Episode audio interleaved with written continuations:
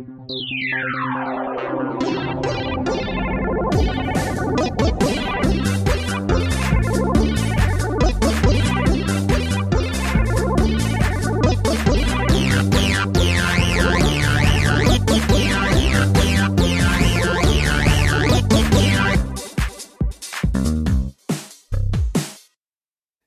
äh, hallo beim alltäglichen Podcast. Äh, wir sind wieder da. Sagt alle mal Hallo. Hallo. Hallo. Ah, sehr schön. Wie ihr hört, sind wir auch mehr als zwei heute. Wir haben uns vermehrt. Ähm, und zwar haben wir zwei Gäste und das heißt, wir machen wieder ein Interview. Dann sag doch mal, wer seid denn ihr eigentlich? Alena, möchtest du den Anfang machen? Ja, sehr gerne. Ähm, hi, ich bin Alena Beutler, 32 Jahre, komme aus Hamburg und arbeite auch dort als äh, PR- und Marketingreferentin. Genau, und ich bin Tatjana Fichtner, ähm, komme aus Stuttgart, 26 Jahre alt, arbeite gerade bei Catch and Playon, das ist eine PR-Agentur in, äh, in, in Deutschland, deutschlandweit und relativ groß. Ähm, ja, und arbeite dort ähm, als PR-Beraterin. Sehr schön. Danke. Ähm, dann dürfte eigentlich auch schon klar sein, was unser Thema ist heute. Muss irgendwas mit PR zu tun haben. Der, der, der grobe Bereich. Genau. Und zwar reden wir heute über Social Media. Und warum tun wir das, Johannes? Ja. Ähm, eigentlich, äh, eigentlich ist das doch offensichtlich, ne? Podcasts sind doch auch irgendwie so eine Art Social Media. Aber außerdem, ja, außerdem habe ich mir gedacht, das wäre mal, das wäre mal ein Thema, mit dem man sich mal beschäftigen könnte. Aber wir sind ja nur zu zweit. Ich weiß nicht, ob das so sozial ist dann. Lass uns nicht in die Diskussion reingehen. Nein, ähm, der Grund ist ganz einfach. Ähm, wir, äh, also Alena und Tatjana haben einen, einen Workshop zum Thema Social Media gedacht und wir haben schon lange kein Interview mehr gemacht und außerdem ist das Thema ja ganz spannend. Gleichzeitig aber auch mega sagen umwogen, weil man denkt sich immer, oh, dieses, dieses Social, Social Dingens da im Internet, das ist, das ist ganz viel und da muss man total der Experte sein oder eben nicht. Und ähm, da dachten wir uns, wir bringen mal ein bisschen Licht ins Dunkel. Ja. Meinst du? Meine ich. Ja, bin ich mal gespannt. Ähm, ja, Social Media, also ich, ich habe mal ein bisschen versucht, äh, die Definition rauszulesen. Ähm, ich bin da dummerweise wirklich auf Wikipedia hängen geblieben und äh, da steht eigentlich so, dass Social Media und dann ein bisschen bla bla bla ähm, sind Medien und Technologien, die es den Nutzern ermöglichen, sich untereinander auszutauschen. Das, glaube ich, kommt mal so auf, auf äh, die Grundbasis raus. Ne? Sag Dann bist du beim Telefon. Hm, meinst du? Was kommt da noch dazu? Also ich habe keine Ahnung. Haben ja zwei, wir haben ja zwei Expertinnen da. Sag mal. Naja, eigentlich können wir jetzt bei Wikipedia kaum widersprechen. Aber ähm, also vom Ansatz her, ich glaube, das ist eine sehr breite Definition, aber vom Ansatz her stimmt das natürlich. Ähm, ich glaube, wenn man sich das so genauer nimmt, hat es noch irgendwie einen, einen sozialen Aspekt, deswegen auch das Social Media, also nicht nur das Austauschen, sondern ähm, ich würde auch sagen, der Gemeinschaftsaspekt ähm, spielt da eine Rolle. Ähm, ich wollte noch was hinzufügen und zwar ähm, denke ich auch, dass es zum einen eben ist, dass es digital stattfindet, dass man sich untereinander austauscht. So ist es eben auch auf YouTube, Facebook oder Twitter. Eben viele Menschen tauschen sich mit vielen Menschen aus und es ist eigentlich kaum beeinflusst, also kaum steuerbar. Ähm, andererseits ist es aber eben auch so, dass die Menschen dort eben ja ihren, ihr Wissen mit anderen teilen, mit anderen kommunizieren, sich austauschen und ähm, dadurch auch dazulernen und, und neue Einblicke in neue Dinge finden. Ähm, deswegen, wenn man es ganz breit fasst, gehört eben nicht nur YouTube oder Facebook dazu, sondern eben auch solche Kanäle wie Wikipedia oder private Messenger wie, wie WhatsApp. Genau, das würde ich sagen. Also, also dann geht's nicht nur ums Austauschen, sondern auch um irgendwas zu schaffen, was dann für Dritte und Vierte, die nicht beim Entstehungsprozess dabei waren, da stehen bleibt, oder? Das kann ein Aspekt sein von Social Media. Es hat eben auch ein Stück weit in einigen Kanälen mit Selbstdarstellung zu tun. Ganz massiv sogar mit Selbstdarstellung. Aber es kann eben auch, wenn man das WhatsApp sieht, ähm, ist es eben vor allem ein Mittel zum, zum untereinander kommunizieren und sich austauschen. ähm, aber auch etwas, was jetzt mit Gruppenchats, mit ähm, Möglichkeiten auch ähm, Sachen zu abonnieren oder sich zu informieren zu lassen, eben auch wieder einen äh, sozialen Aspekt bekommt. Was ist denn dieser soziale Aspekt an der Stelle? Also ist das, dass Menschen miteinander diskutieren oder ist zum Beispiel mein eigenes Blog auch schon Social Media? Dein eigenes Blog ist auch Social Media, dadurch, dass es ja auch ähm, zum einen für alle lesbar und erreichbar ist. Ähm, zum anderen hast du vielleicht eine Kommentarfunktion, in denen die Nutzer sich austauschen können, in denen du mit den Nutzern interagierst. Und im Idealfall ist das natürlich verlinkt auch noch mit anderen Profilen, die du damit so ein bisschen unterfütterst. Also von daher ist auch dieses Netzwerk irgendwo spricht für Social Media. Ja, jetzt mhm. habe ich in, in, meinem Blog zufälligerweise gerade mal keine Kommentare, weil ich das irgendwie auf, äh, ewig auf meiner To-Do-Liste habe. Ist das dann kein Social Media mehr? Ich glaube, das ist eine Frage, ähm, das hat man vielleicht unterschiedliche Antworten, je nachdem, wie man fragt. Also die einen sagen nein, die anderen sagen ja. Ähm, ich glaube, letztendlich ähm, ist vielleicht gar nicht so sehr die Frage, was alles ähm, für wen im Detail zu Social Media gehört, sondern ähm, was für mich, welche Social Media Kanäle ich nutzen möchte, ähm, welche Social Media Kanäle meine Zielgruppe nutzen und ähm, was davon ich irgendwie gut ähm, bespielen kann mit interessanten Inhalten. Genau, so sehe ich das eigentlich nämlich auch.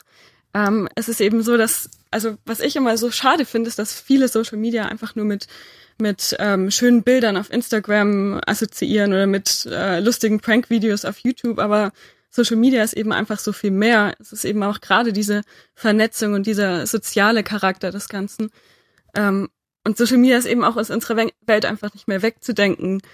Ähm, ähm, ich muss mal, ich überlege gerade, wie ich es wie am besten beschreibe. Also es ist einfach, ähm, dass, dass Menschen jetzt mittlerweile durch Social Media Zugang zu digitalen Dingen, also Wissen haben und Menschen auf der ganzen Welt. Also die ganze Welt ist eigentlich miteinander ver vernetzt und es ist so machtvoll.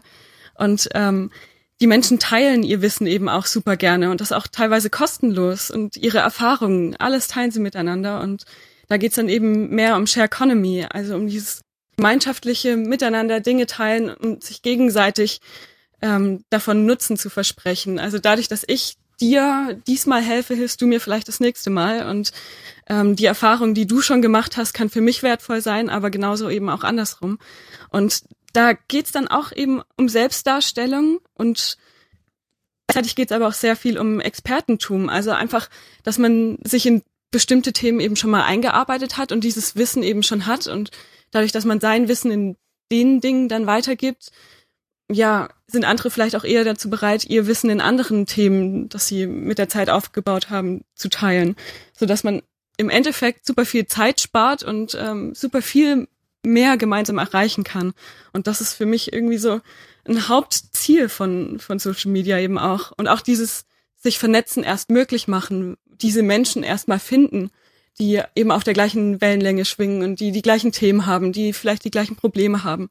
Und das macht für mich Social Media aus. Es ist gar nicht so, ob, ob man jetzt auf YouTube unterwegs ist oder ob man auf Twitter unterwegs ist. Klar sind es unterschiedliche Plattformen, die haben ihre eigenen Regeln und sind irgendwie, ja, ihre, sind eigene Welten quasi, aber im Großen und Ganzen geht es doch immer um das Gleiche, darum, die Menschen zu treffen, mit denen man sich vernetzen möchte, ähm, die Menschen eben kennenzulernen und ja, Wissen und Erfahrungen dabei zu teilen und sich gemeinsam weiterzuentwickeln. Aber sind das nicht eigentlich gemessen an der ganzen Menschheit, sag ich mal so, um jetzt alle mit einzuschließen, relativ wenige? Weil wenn ich mir überlege, also jetzt Beispiel Wikipedia oder auch YouTube, ähm, es sind zwar schon massig Leute, die daran mitarbeiten, aber verglichen mit den Leuten, die den Inhalt konsumieren, ist es ja nur ein, ein verschwindend geringer Bruchteil, würde ich mal fast sagen. Ja, ähm. also Facebook zum Beispiel ist eines der größten Netzwerke, die es überhaupt gibt. Also wenn ich aus eigener Erfahrung, ich war ähm, ein Jahr in Kolumbien, ich habe dort wirklich in ähm, sehr provisorisch aufgerichteten, ähm, ärmeren Vierteln, sehr viel Blechhütten ähm, mitgeholfen, Häuser zu bauen. Und selbst dort haben die Leute teilweise Smartphones und ein Social-Media-Profil, ein Facebook-Profil und stehen dort noch in Kontakt mit mir. Also das ist ja eben auch dieses, ähm, dieses äh, Faszinierende daran, dass es letztendlich, ähm, eigentlich brauchst du nur einen Internetzugang. Und du kannst dir, es ist in ganz großen Teilen kostenfrei, du kannst dir, ähm, kannst dir einen einfachen Zugang verschaffen und dann auf einmal steht dir die ganze Welt offen. Deswegen hat es gar nicht mal so sehr die ähm, Begrenzung, wie das äh, früher einfach noch war. Ja, ähm, ich habe jetzt gerade mal nachgeguckt. Die allwissende Müllheide sagt, Facebook hat knapp zwei Milli äh, Milliarden äh, Nutzer. Das heißt ähm, ungefähr bei sieben Milliarden Menschen. Das ist knapp ein Viertel der Weltbevölkerung. Ja, knapp ein Viertel der Weltbevölkerung. Wobei alle Chinesen, die den Account haben, können ihn nicht nutzen. Das denn, die sind nicht in China. Man muss natürlich noch überlegen, dass man dann, wenn man die gerade sehr jungen und die sehr alten abrechnet, ähm, dass das schon eine, eine bemerkenswert große Abdeckung ist. Ja, ja, also ich meine, was anderes, was anderes haben ein Viertel der Menschheit gemeinsam. Such, sucht mal. Sie trinken Wasser. Okay, gut. Ja, das haben wir alle gemeinsam. Hm. Es gibt welche, die trinken nur Alkohol, aber das ist äh, Okay, egal. Äh, lass uns mal, lass uns mal zum nächsten Punkt kommen, ähm, um das ein bisschen konkreter zu machen, weil Definitionen sind tendenziell immer etwas schwierig. Ähm, wir können ja mal über die einzelnen Social Media Kanäle reden und vielleicht da schon ein bisschen in die Richtung gehen. Ähm, wer ist denn da? Was für eine Zielgruppe spreche ich da an und wie kann ich sie nutzen, wenn ich ähm, Social Media Marketing mache oder in irgendeiner Form äh, mich selbst darstellen will? Ähm, ich glaube, Facebook ist der erste, mit dem man anfangen muss, war. Das ist der größte. Ja, Facebook ist das Urgestein im Social Media. Ähm, ist ganz interessant, weil es angefangen hat vor allem ähm, ja als Netzwerk von Studenten untereinander. Ähm, also vor allem dieses auch mit Freunden in Kontakt bleiben. Ich glaube, das war anfangs sehr stark ähm, die Motivation von Leuten, sich dort anzumelden. Ich ähm, habe ein Netzwerk, mit dem ich mit Menschen, die ich kenne, weltweit in Kontakt bleiben kann. So einfach war das ja bis dato noch nie, zumindest in der Komplexität, ähm, dass ich mit Bildern sehen kann, was dort passiert, was derjenige macht, ähm, wo er gerade ist. Das äh, kann man natürlich auch per E-Mail mitteilen, aber dieses Netzwerk hat eine ganz eine neue Dimension gegeben. Mm, Facebook entwickelt sich permanent weiter, auch das sieht man, ähm, ob sie jetzt einen Messenger hinzugefügt haben oder ähm, Facebook Stories, wie man es jetzt gerade sieht, was sehr stark an äh, Instagram und auch an Snapchat erinnert, wo man im Prinzip eine neue Ebene reinbringt, nämlich diese, ähm, dieses automatische Löschen nach 24 Stunden, also auch so ein bisschen diese Vergesslichkeit wieder mit reinbringt, die ja sehr stark auch äh, kritisiert wird, dass sie abhanden gekommen ist, gerade in, diese, in den sozialen Medien und im Internet überhaupt. Ähm, also Facebook ist, ist das Urgestein. Was man aber auch sieht, ist, dass ähm, die jüngere Generation sich langsam von Facebook abwendet. Was, ja, lass, uns, äh, lass uns noch mal kurz bei Facebook bleiben. Okay. Ähm, was passiert denn auf Facebook? Ich glaube, Facebook ist ähm, sehr komplex, weil es eben mehrere Ebenen hat. Es hat eben nicht nur diese, ich bin mit Freunden vernetzt und äh, kommuniziere, das war ganz stark zu Anfang so, aber es gibt Fanseiten, es gibt Foren, auf denen man sich austauschen kann und Gleichgesinnte findet für ein Hobby zum Beispiel. Es gibt ähm, einen Facebook-Flohmarkt, wo man äh, noch überflüssige Möbel ähm, einstellen kann. Ich kann ähm, meiner Lieblingszeitung folgen. Es gibt Leute, die nutzen das sehr politisch ähm, und informieren sich darüber im Prinzip über Nachrichten. Das mache ich zum Beispiel sehr viel. Ähm, also deswegen ist Facebook schon noch eine Dimension ähm, komplexer, als das jetzt andere soziale Medien sind, wie beispielsweise Twitter. Ja. Ähm, ist das mit den Nachrichten so? Also ich habe, ich vertraue den Nachrichten auf Facebook nicht so, eben wegen meiner Filterblase. Genau, da sprichst du ein total wichtiges Thema an, denn die Filterblase, ähm, der muss man sich natürlich bewusst sein, dass also ähm, Facebook zum Beispiel einem Nutzer ähm, oder vermehrt das anzeigt, was einen auch interessieren würde. Und das anhand der Sachen, die ihm schon gefallen. Das heißt, man bleibt natürlich in seiner, dieser sogenannten Filterblase und bekommt vor allem das wieder gespiegelt, was man eh schon mag und wofür man empfänglich ist. Ähm, das sorgt natürlich so ein bisschen dafür, dass man äh, sich in seiner eigenen kleinen Welt bewegt und vielleicht nicht so wirklich mitbekommt, ähm, wie Diversität die Meinungen auch wieder draußen sind und auch gerade in den sozialen Medien. Aber ähm, das ist, glaube ich, auch wirklich die Frage, wie man es wieder nutzt. Also welchen Seiten folge ich? Ähm, verlasse ich mich nur darauf, was ich niemandem raten würde und was auch Statistiken zeigen, dass es zum Beispiel die Jugend heutzutage gar nicht mehr macht, sich nur noch auf soziale Medien zu verlassen als Informationsquelle. Aber du hattest ja gerade schon angefangen, die Jugend ist nicht mehr auf Facebook. Genau. Wo ist denn die? Genau, also wir sehen, dass sich die Jugend von Facebook wegentwickelt. Das hat zum einen, glaube ich, damit zu tun, dass die Eltern- und Großelterngenerationen inzwischen mobil und internetaffiner sind und sich Profile erstellen und damit der Reiz des Netzwer des, dieses Netzwerkes etwas äh, verliert. Und was wir beobachten ist, dass man kann ja gucken, wie die ähm, die zum Beispiel Follower sich zusammenstellen, aus wel in welchem Altersbereichen sie sind. Und man sieht, dass dieser Altersbereich zum Beispiel bis 18 ähm, abwandert. Und wo die jetzt aktuell zu finden sind, ist vor allem bei Snapchat und Instagram. Das heißt, äh, Jugendliche sind, äh, sind in dem Fall alle, die so unter, ähm, unter 18 sind. Können wir jetzt mal so definieren Ja. hier, ja. Okay. Okay. Äh, was ist, also Snapchat, klar, ich habe schon mal gehört, ich bin aber über 18, von daher. Wie funkt, also funktioniert das anders wie Facebook? Ist das irgendwie sowas wie, weiß ich nicht, äh, StudiVZ wird es auch nicht sein, oder? Was ist so die Idee hinter Snapchat? Tatjana, du bist doch eigentlich eine Snapchat-Expertin, oder? Ähm, Tatjana, bist du ich unter hab, Ich 18? habe gerade die Frage nicht verstanden, aber ähm, ich antworte gerne, wie Sie nochmal wiederholen könntet. Sorry. Nee, ähm, was, was ist ein Snapchat? Snapchat. Ähm, Snapchat ist äh, im Vergleich zu Facebook oder äh, Twitter eben ähm, mehr auf Videoformat ähm, spezialisiert. Ähm, es geht darum, dass ja Jugendliche, also es sind ja vor allem die jungen Zielgruppe, die äh, keine Ahnung gerade in die Pubertät kommen und äh, da gerade sind. Ähm, die Zielgruppe ist ja da unterwegs und äh, es geht eigentlich darum, witzige, unterhaltsame ähm, Videos aus dem Alltag zu teilen. Ähm, wichtig sind dabei vor allem Filter, also du kannst Geofilter verwenden, die anzeigen, wo du gerade dich aufhältst oder auf welchem Event du gerade bist. Ähm, du kannst aber auch lust lustige Filter verwenden, die dir ein Panda-Gesicht äh, äh, aufsetzen oder keine Ahnung, ein Rosenkranz oder irgendwas. Und ähm, ja, das macht das Ganze eben so, so unterhaltsam und so snackable, würde ich mal sagen. Ähm, also es ist einfach Content, der, also Inhalte sind das, die, die gerne ähm, angeschaut werden und die schnell angeschaut werden können nebenbei. Ähm, ja, und was auch ganz wichtig ist an Snapchat, ist eben, dass die Inhalte schnell wieder verschwinden. Also spätestens nach 24 Stunden ist alles, was du geteilt hast, wieder weg. Das heißt, es kann nicht passieren, dass irgendwas peinliches, was du aus Versehen hochgestellt hast oder was ähm, irgendjemand über dich hochgestellt hat, weil er dein, ähm, dein Handy in die Hand bekommen hat, ähm, dass das lange vorhält und ähm, ja großen Schaden anrichten könnte. Und ähm, deswegen sieht man ja auch, dass, dass die Jugend äh, vor allem auch auf private Netzwerke wieder mehr zurückgreift, wie eben gerade WhatsApp oder ähm, Facebook-Alternativen ähm, wie Telegram oder Signal, ähm, also private Messenger, auf denen sie eben nicht mehr so so leicht erreichbar sind und auf denen sie eben doch noch das Gefühl haben, privater zu sein und nicht nicht so so öffentlich. Und ja, Snapchat hat da eben den Start gemacht, indem es eine Plattform geschaffen hat, in der äh, Inhalte eben nur kurzweilig verfügbar sind und dann auch schnell wieder verschwinden.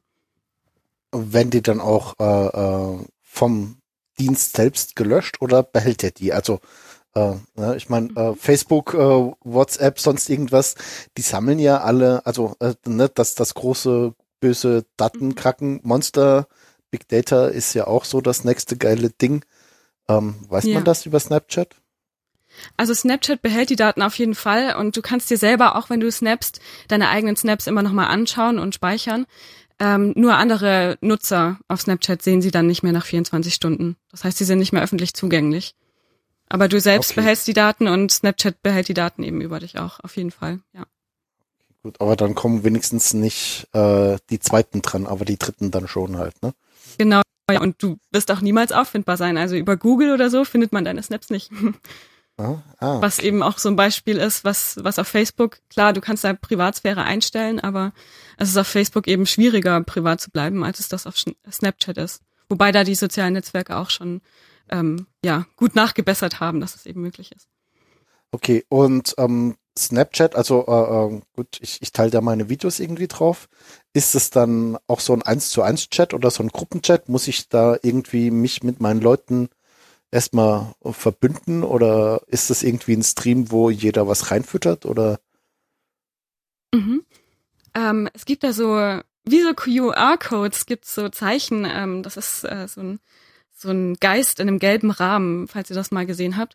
Ähm, darüber kann man quasi das Profil von jemand anders scannen, wie so ein QR-Code quasi, und ähm, wird dann auf dieses Profil geleit, äh, geleitet und kann dem folgen. Oder ähm, man kann auch gleich den Namen eintippen von dem Profil. Dazu muss man aber ganz genau wissen, wie der Name ist, weil wenn man nur so ganz grob äh, eine Vorstellung hat, findet man das Profil nicht. Ähm, man muss schon den kompletten Namen eintippen. Es gibt da so keine Ähm, Suchfunktion.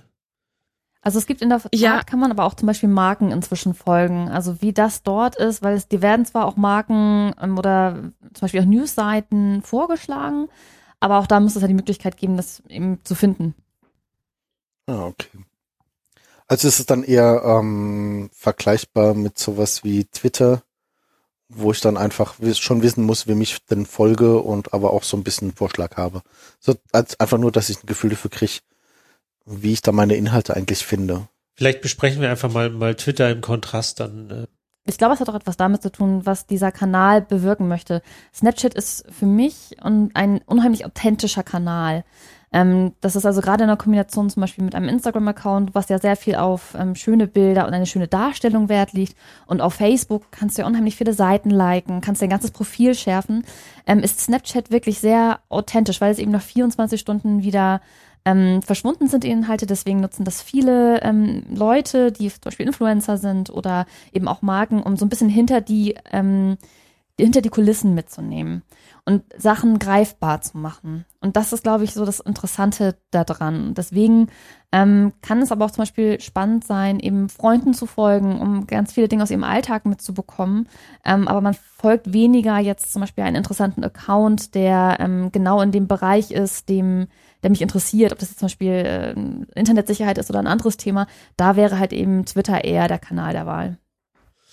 Ja, weil Ja, genau, aber was, was Snapchat so ausmacht, ähm, ist, wie du auch sagst, Alena, ähm, einfach diese Authentizität, die der Kanal hat, weil es eben keine auf hochglanzpolierten, ähm, vorher irgendwie ewig gestalteten YouTube-Videos oder so sind, sondern es ist eben ein Kanal, der davon lebt, dass man auf die Schnelle jemanden mitnimmt in sein Leben oder eben auch gerade in den Arbeitsalltag und ähm, hinter den Kulissen quasi filmt oder ja Bilder zeigt und Bilder sind eben doch immer noch mal ähm, also werden mehr als Wahrheit wahrgenommen als als Text vielleicht auch wird, der viel leichter veränderbar ist.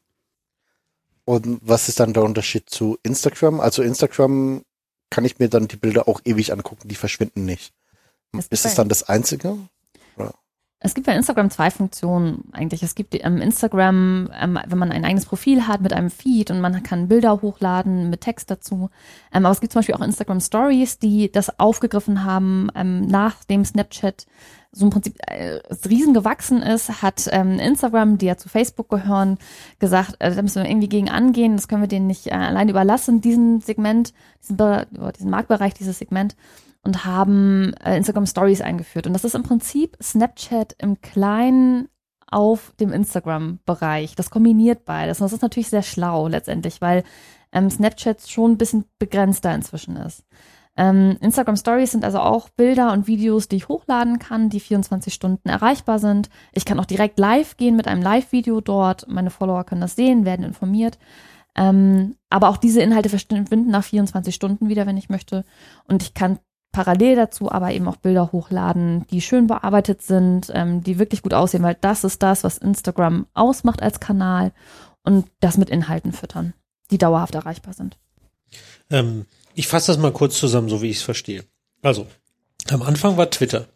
Da hat man kurz ähm, kurze Nachrichten in Text geschrieben ähm, und das war's. Dann kam Instagram und hat Twitter mit Bildern gemacht, weil äh, die Leute haben angefangen bei Twitter Bilder zu verwenden, dann hat Instagram Twitter mit Bildern gemacht. Das heißt, äh, Instagram ist statt Text auf einmal mit Bild. Dann kam Snapchat und hat gesagt, hey, das mit den Bildern ist ja cool, aber wenn ich Bilder poste, die ich vielleicht in einem Jahr nicht mehr sehen will, dann verschwinden die automatisch nach nach äh, nach 24 Stunden. Passt das so? Äh, Ich glaube, man kann das nicht ganz so einfach zusammen runterbrechen, weil Instagram mehr ist als Twitter mit Bild. Ähm, aber es sind, du sagst ja schon ganz richtig, es sind ganz unterschiedliche Herangehensweisen. Also Twitter als Informationsmedium, das sehr kurz gehalten ist, ist das war ja das ähm, neue Moderne daran, 140 Zeichen begrenzt, ich muss mich unheimlich kurz halten. Ähm, dann Instagram als ganz neue Sache, die gesagt haben, hey, wir machen was nur mit Bildern, überwiegend mit Bildern. Ähm, und dann eben Snapchat, die sagten, ja cool, bei uns ist das nach 24 Stunden weg und wir machen ganz viel videolastig. Das ist natürlich auch eine Entwicklung, die die Gesellschaft so ein bisschen mitmacht. Ähm, wir konsumieren inzwischen deutlich lieber kürzere Botschaften, wir konsumieren unheimlich gerne Fotos, inzwischen sogar fast ähm, überwiegend Videos. Ähm, und dementsprechend passen sich natürlich auch die Kanäle an. Ja, ich glaube, das ist an der Stelle natürlich dann auch äh, schlicht und einfach eine technologische Sache. Ne? Also wie Twitter angefangen hat, da war der, der Hauptgedanke, dass man sich das per SMS zuschickt. Also die Leute haben wirklich mit, mit SMS Twitter verwendet. Ähm, da passen ja gar keine Videos rein. Ähm, und dann haben sie irgendwie alle sowieso voneinander ab, abgeschrieben. Das äh, ist, ist mit diesen Stories. Ähm, und, und Twitter kann natürlich mittlerweile auch Fotos. Ähm, das ist so, so packt sich das alles wieder ineinander. Okay. Das gleicht, das gleicht sich ja alles irgendwann an. Ja. Ähm, vielleicht versuchen wir ein hm. bisschen schneller mit äh, noch ein paar weitere abzugrasen. Sonst sind wir genau. hier morgen Abend noch. Ähm, Tatjana, du hattest gesagt, WhatsApp, Telegram, Streamer ähm, und Signal, das sind im Prinzip SMS fürs Internet, damit die Telekom nicht so viel Geld verdient für, fürs Nix-Tun. ja, so könnte man es vielleicht ausdrücken. Ähm, es geht vor allem darum, eben, dass WhatsApp oder solche Dienste eben jetzt auch äh, End-to-End-Verschlüsselung haben und eben nicht mehr so so offen sind, wie das vielleicht noch der Facebook Messenger ist und dass man deswegen eben lieber solche alternative Dienste nutzt, um nicht ganz so auffindbar zu sein, gerade in, in Zeiten, wo Nachrichtendienste immer mehr in den Fokus rücken, die einem irgendwie versuchen, alle Daten wegzunehmen und man irgendwie gerade noch so hinterher rast, um, um zu schauen, ähm, ja, wie bleibe ich doch noch ein Stück weit privat und bin ich komplett Lesern. Okay, was gibt's denn noch? Wir haben YouTube mehrfach gehört. YouTube ist also auch ein soziales Netzwerk. Was ist YouTube? Für die Leute, die die letzten, wie lange gibt's es schon? 20, 20 Jahre verschlafen haben. 20 Jahre. ähm, ich fange ich fang mal an. Wisst ihr, was YouTube am, am Anfang war? eine Dating-Seite. Die Idee von YouTube war, ich stelle ein Video von mir hin und das ist der Anfang fürs Daten, sozusagen das Tinder mit Video. Echt? Ja. Geil. Jetzt weiß ich, warum das bei uns nicht klappt, aber dazu später mehr.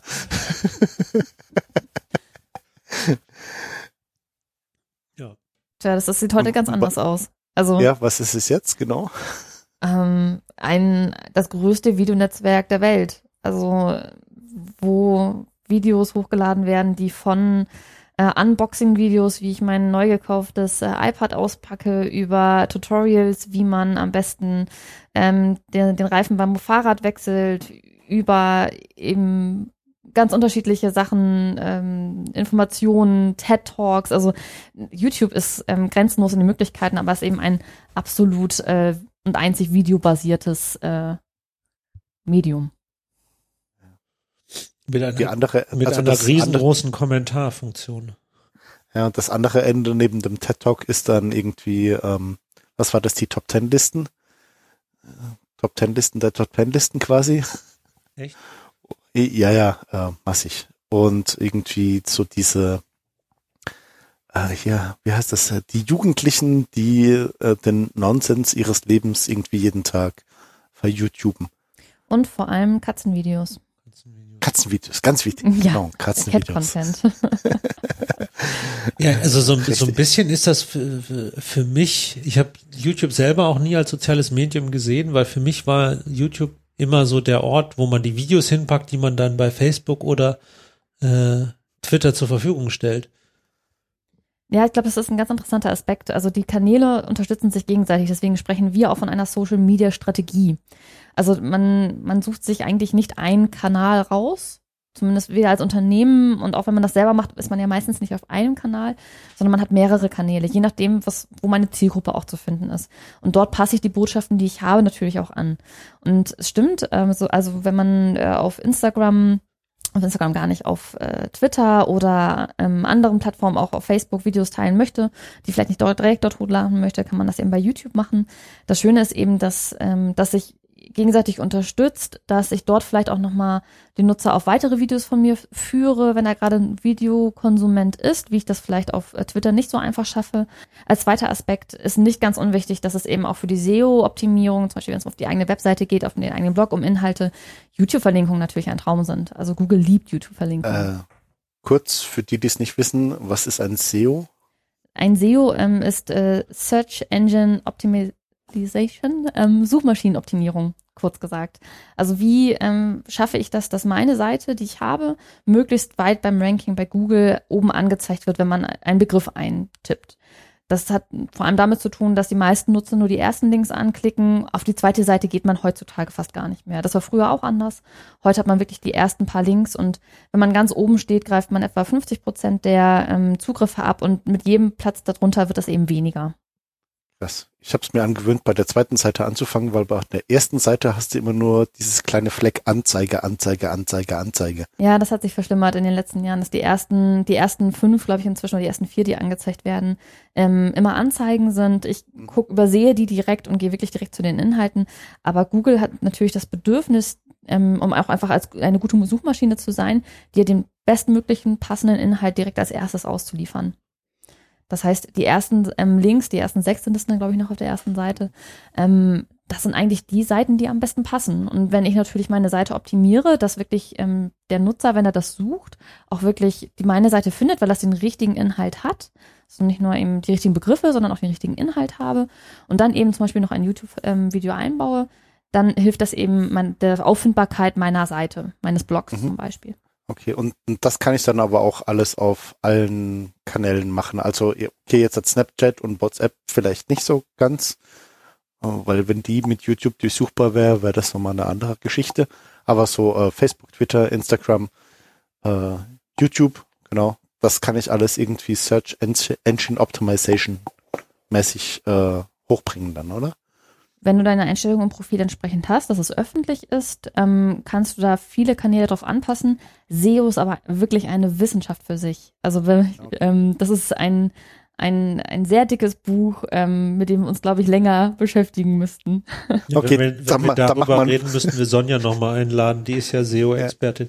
Ja, ja, dann ähm, machen wir da nochmal einen Podcast draus. Ja. Genau. Ähm, ähm was haben wir noch auf der Liste stehen, Johannes? Ja, also ich habe jetzt mal eins reingebaut, reingeschrieben, weil das, was sozusagen das Komplement für YouTube ist und wenn man Podcaster ist, ist es besonders spannend. Soundcloud. Wisst ihr da was zu?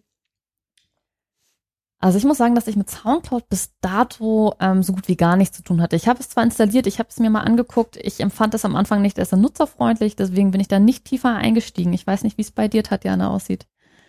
Nee, ich habe da auch nicht, also nicht so, dass ich äh, da irgendwie Expertentum ähm, vorgaukeln könnte oder so. Nee, ich weiß da nicht, ich weiß da echt zu wenig drüber, um darüber qualifiziert reden zu können. Ja. Okay, gut, dann, dann äh, spule ich ab, was ich weiß. Genau. Äh, Soundcloud ist tatsächlich die Nummer zwei oder drei des weltweiten Internet-Traffics. Also da geht richtig was drüber. Ähm, und das ist eine, eine Plattform, um Musik zu teilen. Die haben auch eine Podcast-Funktionalität. Die ist aber Substandard. Ähm, ist so ein bisschen wie YouTube, ne? Nur, dass halt, dass halt kein Bild gibt und man kann trotzdem drunter kommentieren. Und Weini, du hast mit deiner Band da auch Musik drauf, ne? Genau. Ähm, ja, also Soundcloud, ähm, wie gesagt, ich kenne das halt aus hauptsächlich zwei, zwei Bereichen. Einmal äh, wirklich Musik und ähm, zwar läuft es dann halt so, du kannst dir irgendwie deinen Genre auswählen und äh, da gibt's ja auch viele lustige .fm äh, Radiosender, die so ähnlich laufen wie Soundcloud. Aber bei Soundcloud äh, kannst du halt über deinen privaten Account deine eigene Musik hochstellen. Wie zum Beispiel ich mit meiner Band äh, oder viele andere Leute, die ich kenne, die dann eben auch ihr Kontingent an freiem Platz pro Monat, äh, da gibt's natürlich dann auch die nächste Stufe der Bezahlversion, wo du dann, glaube ich, äh, ich glaube pro Monat kannst du irgendwie eine Stunde oder so hochstellen oder zwei, weiß ich gar nicht mehr. Und wenn du mehr hochstellen willst, dann kostet dich das Geld. Na, aber ich sag mal so, um neue Bands zu entdecken oder auch Bands zu entdecken, die noch nicht irgendwie auf Platte zu haben sind, ist, finde ich Soundcloud ganz nett. Und das zweite, wo ich das kenne, ist Podcast. Ne? Ja. Da laufen auch relativ viele Podcasts drüber, ähm, einfach als, als alternatives Verbreitungsmedium oder neben, äh, für die Leute, die nicht auf, äh, auf der Apple-Welt unterwegs sind. Ja. Genau, das sind so die zwei Bereiche, wo ich Soundcloud kenne. Aber gut. Ähm, ja. Also es gibt ja auch noch super viele andere ähm, Musik- oder audiovisuelle Netzwerke auch. Ähm, wenn man da an Vimeo denkt oder Musically, was ja jetzt gerade bei der jungen Zielgruppe wieder total in ist, ähm, was jetzt gerade wieder so im Kommen ist. Ähm, es gibt ja insgesamt auch super viele Netzwerke, die wir jetzt auch noch nicht besprochen haben und was auch den Rahmen wahrscheinlich dieser Sendung sprengen würde, äh, wenn man sich das mal anschaut. Das sind einfach so unglaublich viele und auch über die verschiedenen Länder hinweg unterschiedliche. Also grundsätzlich kann man halt, denke ich, auf jeden Fall sagen, dass ähm, diese einzelnen Netzwerke eben unterschiedliche Zielgruppen bedienen, unterschiedliche ähm, Hobbygruppen, ähm, ja, unterschiedliche Themen bedienen und ähm, man sich da eben deswegen genau äh, anschauen sollte, auf welchen Netzwerken man als Unternehmen oder Organisation eben auch aktiv sein möchte und welche überhaupt Sinn machen, weil es einfach ein Fass ohne Boden ist, ähm, wenn man sich da engagieren möchte und wenn man es bei allen versucht, äh, endet man am Schluss nirgendwo, wenn man einfach zu viele Inhalte erstellen muss und gar nicht mehr hinterherkommt eigentlich mit der Content-Produktion. Deswegen, ja, macht Sinn, sich da auf einige wenige zu beschränken, die eben wirklich wichtig sind für einen selbst. Hm, okay, ich wollte noch kurz einen, einen, einen Bereich ansprechen. Ähm, also alle Netzwerke, die wir bis jetzt hatten, die sind für mich eher so, also die nutze ich, wenn ich sie denn nutze, eher privat. Ähm, fürs Geschäft habe ich dann eben Xing und LinkedIn, um mal die zwei zu nennen. Ähm, ist es irgendwie ein signifikanter Unterschied, ähm, wo ich äh, diese Netzwerke dann wirklich bespiele? Weil Xing und LinkedIn sind ja von der Definition her, so wie ich das verstehe, wirklich professionelle Netzwerke von für Leute, die die ihren ja ihr, ihr, ihren, ihren Lebenslauf, ihren Job darauf irgendwie äh, präsentieren wollen, während Facebook, das mache ich halt privat, ne? Genau, so würde ich das auch sehen. Also du würdest eher keine Katzenvideos bei LinkedIn ähm, einbinden oder äh, irgendwie weiter teilen. Das ist einfach auch wieder die Zielgruppe. Was, was möchte ich über diesen Kanal erreichen? Wer tummelt sich dort? Ähm, wofür nutze ich das eben? Und ähm, Deswegen ist LinkedIn und Xing sind einfach eben berufliche Netzwerke. Ja, das ist, glaube ich, auch so, dass Xing und LinkedIn, wenn man da so eine Seite haben will, das ist richtig, das kostet richtig Geld. Also das, die sind ja sowieso, dass man da diese Premium-Accounts hat, wo die, wo die, äh, ich glaube sogar mehr als mit Werbung drüber verdienen, aber wenn man da seine Firma darstellen will, dann muss man richtig Asche zahlen. Genau, aber das ist ja mittlerweile eigentlich schon fast bei allen Medien, äh, sozialen Medien so. Also auch wenn du bei Facebook oder so aktiv bist, dann ähm, kannst du dir zwar kostenlos einen Account anlegen, aber ab da kostet's Geld und um auffindbar zu sein, musst du eigentlich immer in ähm, Facebook Ads investieren und äh, kontinuierlich eigentlich Geld ausgeben, um dann wirklich auf Dauer auch Reichweite zu generieren. Also da braucht man sich schon echt längst nichts mehr vorzumachen, dass man einfach so ein bisschen Content erstellt und der wird dann sofort aufgefunden von der richtigen Zielgruppe. Das ist nicht. Ja gut, ich meine Facebook, äh, ich habe jetzt halt, äh, lass mich nicht lügen, zwei oder drei Seiten, wo ich irgendwie mit Admin bin. Und da habe ich rechts immer so diese Leiste, wo dann immer durchläuft, jetzt hat hier Werbung für deinen Podcast, für die Band, die es schon nicht mehr gibt oder für irgendwelche anderen Sachen, wo ich eigentlich auch nur noch drin bin, weil sich sonst keiner drum kümmert. Die machen da auch mhm. richtig äh, Werbung dafür, dass ich Geld für sie ausgebe dann, ne? Okay, haben wir noch ein wichtiges Netzwerk vergessen oder waren das alle? Wir haben uns also Twitter also alle nicht im nicht, Detail äh, gewidmet und Twitter ist, ähm, glaube ich, schon ein, ein, ein Netzwerk, das noch Erwähnung finden sollte in zwei, drei Sätzen. Ähm, das finde ich auch. genau, wobei. Ich mag Twitter ja sehr. Ja, Twitter ist toll. Ähm, aber Twitter ist ähm, in Deutschland wirklich vor allem ein politisches Netzwerk und ähm, es geht um sehr sachlich um Informationen und ähm, es sind weniger ähm, jetzt wirklich ein soziales Netzwerk, wie es äh, Facebook zum Beispiel ist. Ähm, das Spannende natürlich ist bei Twitter, dass man sich einfach kurz hält und kurz halten muss aufgrund der begrenzten Zeichenzahl ähm, und das letztendlich natürlich auch den Konsum ein Stück weit angenehm macht, weil äh, eben nicht sehr lange Inhalte auf den ersten Blick zumindest da irgendwie geteilt werden. Ja, oder gleichzeitig ist es aber auch ein sehr journalistisches Medium. Also gerade Journalisten nutzen das viel, um, um eben auf dem Laufenden zu bleiben, weil du innerhalb von Sekunden eigentlich merkst, wenn, wenn irgendein neues Thema aufkommt und wenn irgendwas Neues passiert. Ähm, auf Twitter ist man ja auch super vernetzt durch, durch die Hashtags, die man da nutzt. Ähm, Veranstaltungen kann man folgen, ohne wirklich da zu sein und die Themen mitbekommen und mitdiskutieren, indem man auf dem richtigen Hashtag ähm, eben surft quasi.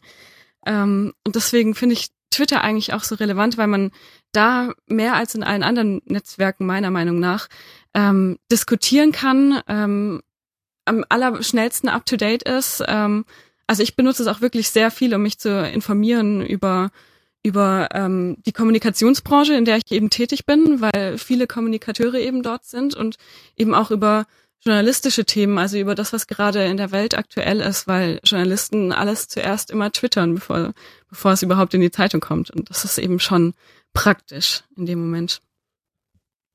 Okay. Also Twitter ist euer bei der Nummer eins kann man mhm. so eine Reihenfolge irgendwie festmachen für euch oder? Also es ist immer die Frage, ob man es in der privaten Nutzung sieht oder ob man das eben ähm, nach äh, angenehmer Handhabung sieht oder eben, weil wir bei dir in dem beruflichen Feld natürlich auch sind, dementsprechend, was für unsere Arbeitgeber letztendlich auch spannend ist und was, wo die relevante Zielgruppe zu finden ist, wo sind wir dort.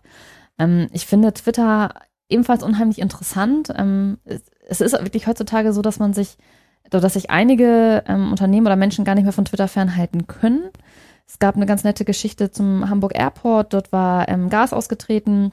Das war in diesem Jahr und ähm, der Hamburg Airport hat sich, ähm, ich glaube, drei Stunden lang nicht äh, über Twitter irgendwie ein Statement abgegeben und das wurde von den Journalisten ähm, wie Tatjana schon sehr richtig sagte, die das im Netzwerk eben nutzen, sehr stark kritisiert. Dass dort keine Information war, kein Statement, was passiert dort gerade. Also ähm, da wird im Prinzip ein Unternehmen danach abgestraft von Journalisten, von Medien, weil sie Twitter nicht genutzt haben als aktuelles Sofortmedium, äh, um Informationen zu verbreiten. Das ist schon eine sehr spannende Entwicklung. Aber ist das nicht auch ein Problem, weil woher soll ein großes, schwerfälliges Unternehmen wissen, welcher Kanal jetzt hat gerade der heiße Scheiß ist oder hip ist oder äh, äh, wichtig ist an der Stelle. Ja, dafür stellt man Tatjana und mich ein. also ähm, ja, dafür haben eben Unternehmen eine riesige ähm, Kommunikationsabteilung äh, oder Agenturen, die sie beauftragen, die wirklich Experten haben, die nur das machen, zu gucken, ähm, wer ist meine Zielgruppe, was sind so typische Kundenprofile, die es gibt, wo sind die, was brauchen die, wofür interessieren die sich, ähm, welchen Informationen hätten sie gerne und dann eben zu gucken, okay, wo, wo, erreichen wir die, über welche Kanäle und wie können wir das, was wir da als wirklich interessanten Inhalt haben, kanalgerecht auf unsere Zielgruppe anpassen. Und das ist ein ganz eigenes, riesiges Feld und natürlich auch ein großes, großes Business. Johannes. Ja. Überleitung, Mann. Überleitung. Ist gut. An dieser Stelle folgt eine Überleitung. Und zwar, ich weiß gar nicht, wo ich das gelernt habe, aber es war genial. Es gibt die beste Überleitung überhaupt. Sie ist ganz einfach. Nun zu einem anderen Thema. So, wir, wir haben uns, ähm, wir haben uns ja jetzt eine ganze Weile die graue Theorie angehört und würden uns jetzt mal, äh, was ja schon angekommen ist, die Social Media Strategie äh, besprechen. wir sind halt auch im Internet zu finden und unsere aktuelle Strategie, wenn man es denn so nennen möchte. Das ist eine Strategie, sie ist, sie ja, ist eine gewachsene Strategie. Es ist die einfachste, ne? Also das heißt, wir, wir haben einfach ähm, jedes Mal, wenn wir äh, eine Episode veröffentlichen auf unserem Blog, wird automatisch ähm, ja, ich sag's jetzt einfach mal, automatisch äh, Facebook, Twitter, YouTube bespielt. Haben wir noch was? Äh, Google Plus, aber ich glaube, das haben wir dann gelöscht. Google Plus habe ich gelöscht, ja. Ah, genau, nee. Ähm, genau, und das war es eigentlich. Ja, und man, manchmal, wenn wir Lust haben, machen wir ein bisschen mehr. Wir haben früher auch mal Videos gemacht, so kurze Erklärbär-Videos. Ja, genau. Und hin und wieder teile ich das dann auch äh, auf allen Kanälen, wenn ich denn mal rein zufällig mal wieder irgendwo Twitter offen habe, dann wird es halt auch geliked und geteilt und Facebook eh. Ja, also genau. Äh, eigentlich ist jetzt, jetzt die Frage, ne, das ist, das ist so eine sehr, sehr, naja, wie, wie, wie wir es halt machen, Social Media Strategie, wie es halt auch gewachsen ist. Aber was, wie würde man das denn angehen, da jetzt Genau, oder, das oder zu welche Fragen, professionalisieren? genau, welche Fragen müssten wir uns stellen? Also ich glaube, äh, wenn wir jetzt halt mal anfangen, so Fragen zu stellen, ist halt die Frage, okay, welche Fragen müssten wir uns stellen? Um Also mich würde dann zu- zum Beispiel interessieren, was ist denn euer Ziel? Was wollt ihr denn erreichen? Wollt ihr, dass euer Podcast mehr Hörer hat? Wollt ihr, dass der Podcast beliebter wird? Ähm, oder wollt ihr, dass mehr Leute auf den Podcast eben reagieren und vielleicht euch auch Feedback geben?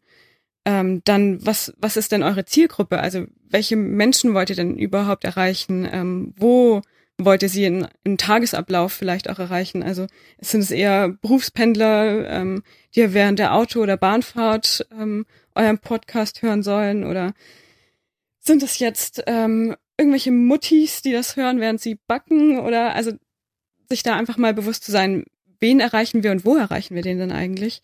Und dann ist es eben auch die Frage, ähm, welchen Content habt ihr? Habt ihr wirklich ähm, vor allem Audio-Content, weil ihr eben diesen Podcast macht? Oder kann einer von euch beiden vielleicht auch gut schreiben und äh, hat nebenher noch ähm, einen Blog oder euer Podcast besitzt quasi auch eine Blogform? Ähm, ja, und so geht's dann eben weiter. Sollen wir die Fragen Vielleicht einfach hat mal Alena auch noch ein paar Fragen. Ich äh, fand, Tatjana hat das äh, hat eine hervorragende Herangehensweise gehabt. Also ich glaube, ähm, ganz wichtig ist es zu wissen, wer hört aktuell euren Podcast. Also das ist ähm, eben neben der Frage, was, was möchte ich erreichen, wenn ich jetzt mehr auf Social Media bin, was ist mein Ziel und ähm, wer ist meine Zielgruppe, gerade mit so zum Beispiel Personen, ne? also so Alias, wo ich dann sage, okay, das ist eben im, eigentlich mehr der Jugendliche, der das in seiner Freizeit abends hört, nachdem er irgendwie beim Sport war, ne, dann kann man im Prinzip eine richtige Geschichte um diese Person erfinden.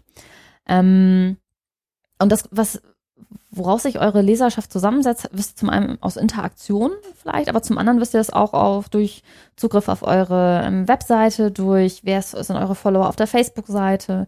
Und da könnt ihr so ein bisschen analysieren, okay, wer, wer hört uns denn eigentlich und was, wo finde ich denjenigen? Also äh, dafür habe ich ja mal, ich habe mal die Analytics rausgepackt, dann können wir die Daten besprechen, die wir haben und dann mal daraus äh, Schlüsse zu ziehen. Also äh, von den Likes auf der Facebook-Seite sind zu 52 Prozent männlich, zu 45 Prozent weiblich. Die restlichen haben es offenbar nicht angegeben. Äh, wir haben keinen einzelnen Follower unter 24. Ähm, Oh. Mhm. Ist das schlecht? Nö, so war es. ist Der- eindeutig. ähm, etwa, Kommt etwa darauf ein an, Drittel, wen ihr erreichen wollt. ja, Also, ach, wir sind auch nicht auf Snapchat. Ja. Daran wird's liegen, hä? Ich glaube nicht, dass es an Snapchat liegt. Ähm, wir, äh, etwa ein Drittel sind 25 bis 34. Ähm, das fällt mir schwer. 6 Prozent der Frauen und 16 Prozent der Männer sind äh, 15 bis 44 und der Rest verteilt sich so über die älteren Generationen. Äh, wir haben drei Prozent, äh, was ungefähr zwei User sein dürften, die, äh, die über 65 sind.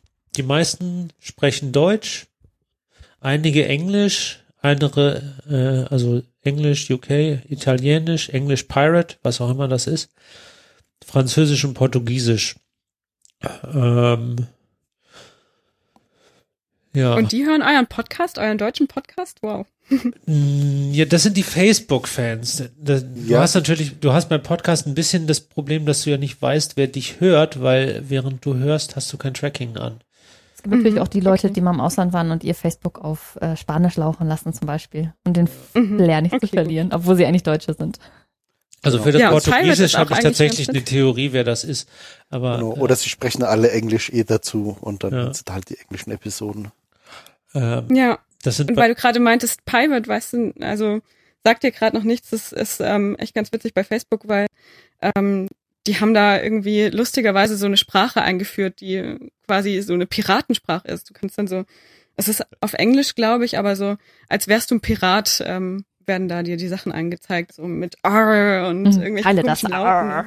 Ah, Du bist dann okay. angesprochen wie Ahoi ein Pirat. Matrose. Genau, eben. Ja. Äh, geografische Verteilung ist vielleicht noch ganz witzig. Sieben Leute aus Hamburg, sieben Leute aus Koblenz, fünf aus Karlsruhe, vier aus München, drei aus Heidelberg, zwei aus Bietigheim-Bissingen, äh, zwei aus Köln und danach wird's äh, kleiner. Ähm, also das sind Was die, mir da jetzt noch, ja? da, das sind die Facebook äh, Follower, die äh, man kann sich das auch nochmal angucken, we, wem man erreicht mit seinen Posts, das ist ungefähr dasselbe. Prozentmäßig sind natürlich äh, sind natürlich einfach mehr. Ja, was so mich viel. da jetzt noch interessieren würde, ist zum Beispiel, ähm, wann hören die euren Podcast? Warum hören die auch euren Podcast? Also was gibt es ihnen? Was, warum ähm, finden sie es toll, euren Podcast zu hören? Ähm, ist es, weil sie sich gerne über die Themen informieren, über die ihr sprecht oder weil sie euch so sympathisch finden?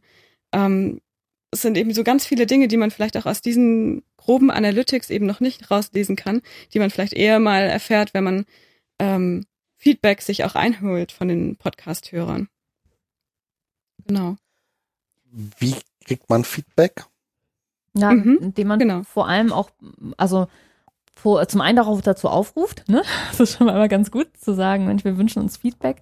Zum anderen natürlich auch ähm, gerade über Social Media Kanäle vielleicht auch ähm, äh, gewisse Call to Actions drin haben, ähm, Diskussionen anstoßen, Fragen stellen. Also das sind ja manchmal so ganz einfache Sachen, ähm, die, die dazu sorgen, dass Leute Lust haben zu interagieren.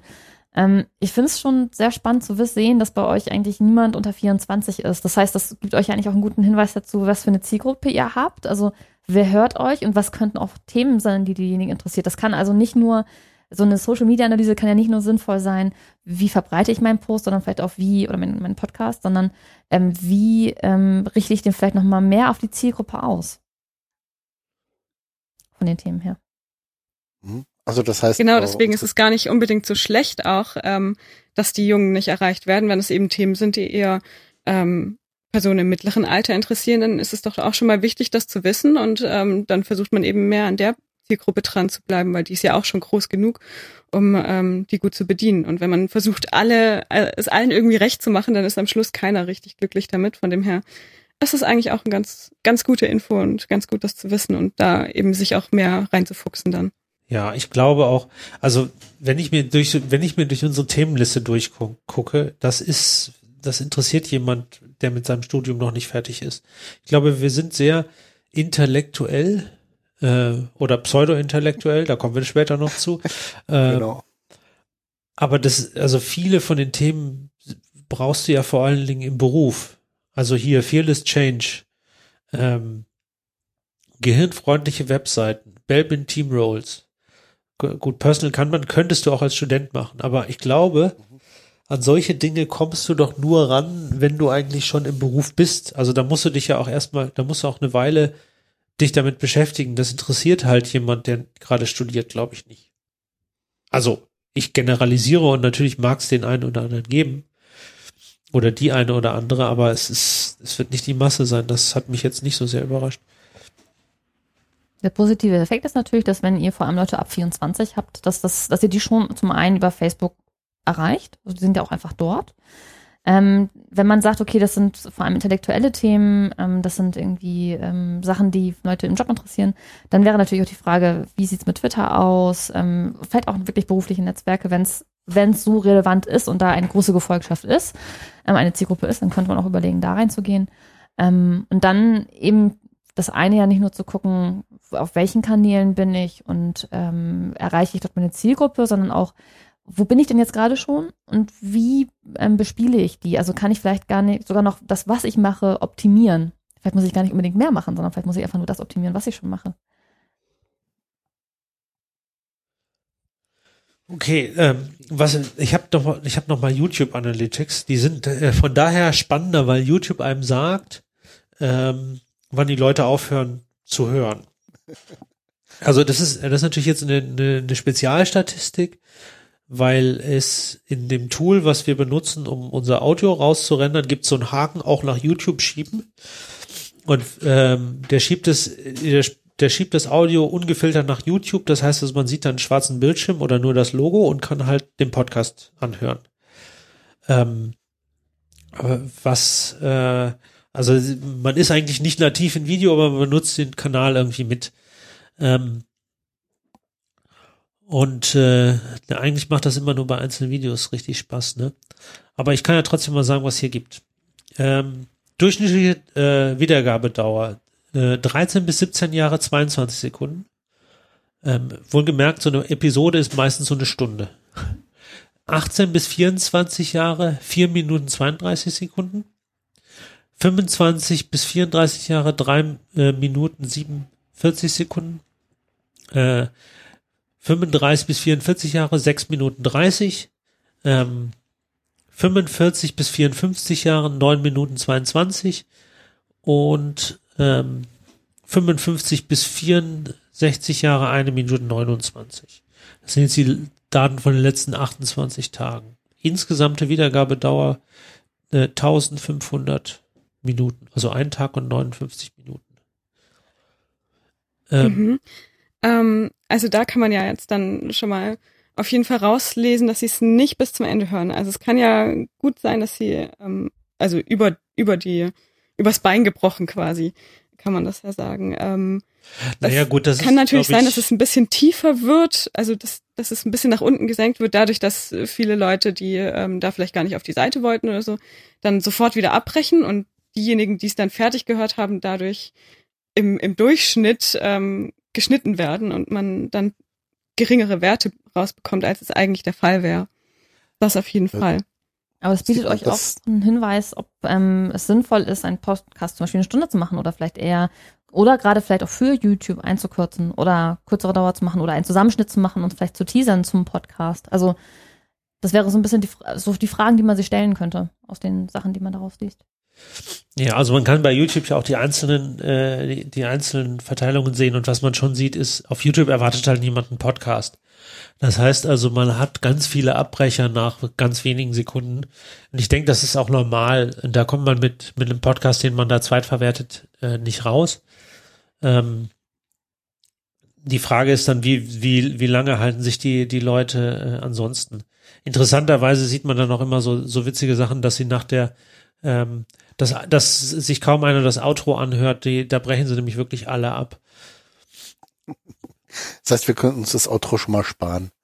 Eigentlich schon, aber äh, für die, da muss man natürlich fragen, die Hardcore-Podcast-Hörer hören halt nicht in YouTube. Die hören halt, äh, die hören halt in ihrem, in ihrem Player und da muss ja genau, wissen, wann der nächste Podcast losgeht.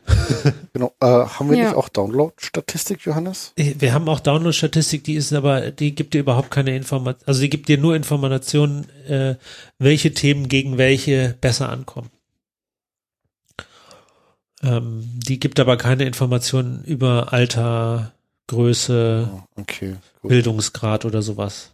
Ja, grundsätzlich ist es auch nicht sehr ratsam, Dinge weiterzuschieben, also Content einfach so weiter zu vermitteln in anderen ähm, Plattformen, sondern wirklich das gezielt an die Plattform anzupassen. Also wenn ich ganz schlimm sind immer, weiß man beispielsweise einen Post bei ähm, Facebook setzt, der gleichzeitig bei Twitter auch mitgeteilt wird, wenn ich das über so ähm, so Zwischenportale mache, die im Prinzip alles bedienen. Und dann habe ich im Worst Case einen, einen, langen Post oder einen relativ langen Post bei äh, Facebook, der bei Twitter nur den ersten Satz drinne hat, weil das einfach überhaupt nicht angepasst ist. Das ist nicht interessant. Also es macht schon Sinn, die Sachen anzupassen für die Zielgruppe dann auch und für den Kanal. Ich würde würd gerne mal die eine Sache, die wir jetzt unserer Strategie quasi hinzufügen könnten, rausarbeiten. Ähm, wie kommen wir dahin? Mhm. Also ich finde, ähm, gerade bei Podcasts, ich höre ja auch gerne Podcasts, ähm, finde ich es ehrlich gesagt immer super toll, wenn, ähm, also ich, ich, ich lese mir gerne durch, welche Podcasts jetzt gerade so aktuell sind und ähm, welche Themen die so haben und suche mir dadurch auch meine neuen Podcasts raus. Das heißt, als Podcast-Hörer ähm, werdet ihr für mich sichtbarer, wenn ihr ein gutes Ranking hättet. Und das passiert eben dadurch, dass Leute euch eben auch bewerten, ähm, euch gute Punktzahlen geben und viele neue Hörer eben dazukommen. Bei iTunes ähm, oder Und wo? das könntet ihr zum Beispiel schaffen, indem ihr am Schluss von euren Folgen immer noch mal einen Call to Action gebt, indem ihr sagt, bewertet euch, äh, bewertet uns, wenn es euch gefallen hat, ähm, gibt uns Likes oder ähm, erzählt euren, euren ähm, Freunden von uns, wenn, wenn ihr denkt, dass es Themen sind, die auch für andere Leute relevant sein könnten. Und dadurch kommen viele eben auch erstmal auf den, auf den Gedanken, ja, genau, eigentlich könnte das doch auch für den und den interessant sein. Oder ja, wirklich, ich will das bewerten, weil es einfach so viel Mehrwert schafft. Und ja, dadurch werdet ihr auf jeden Fall schon mal sichtbarer, so allein im Podcast-Milieu, um, um dort mal zu bleiben.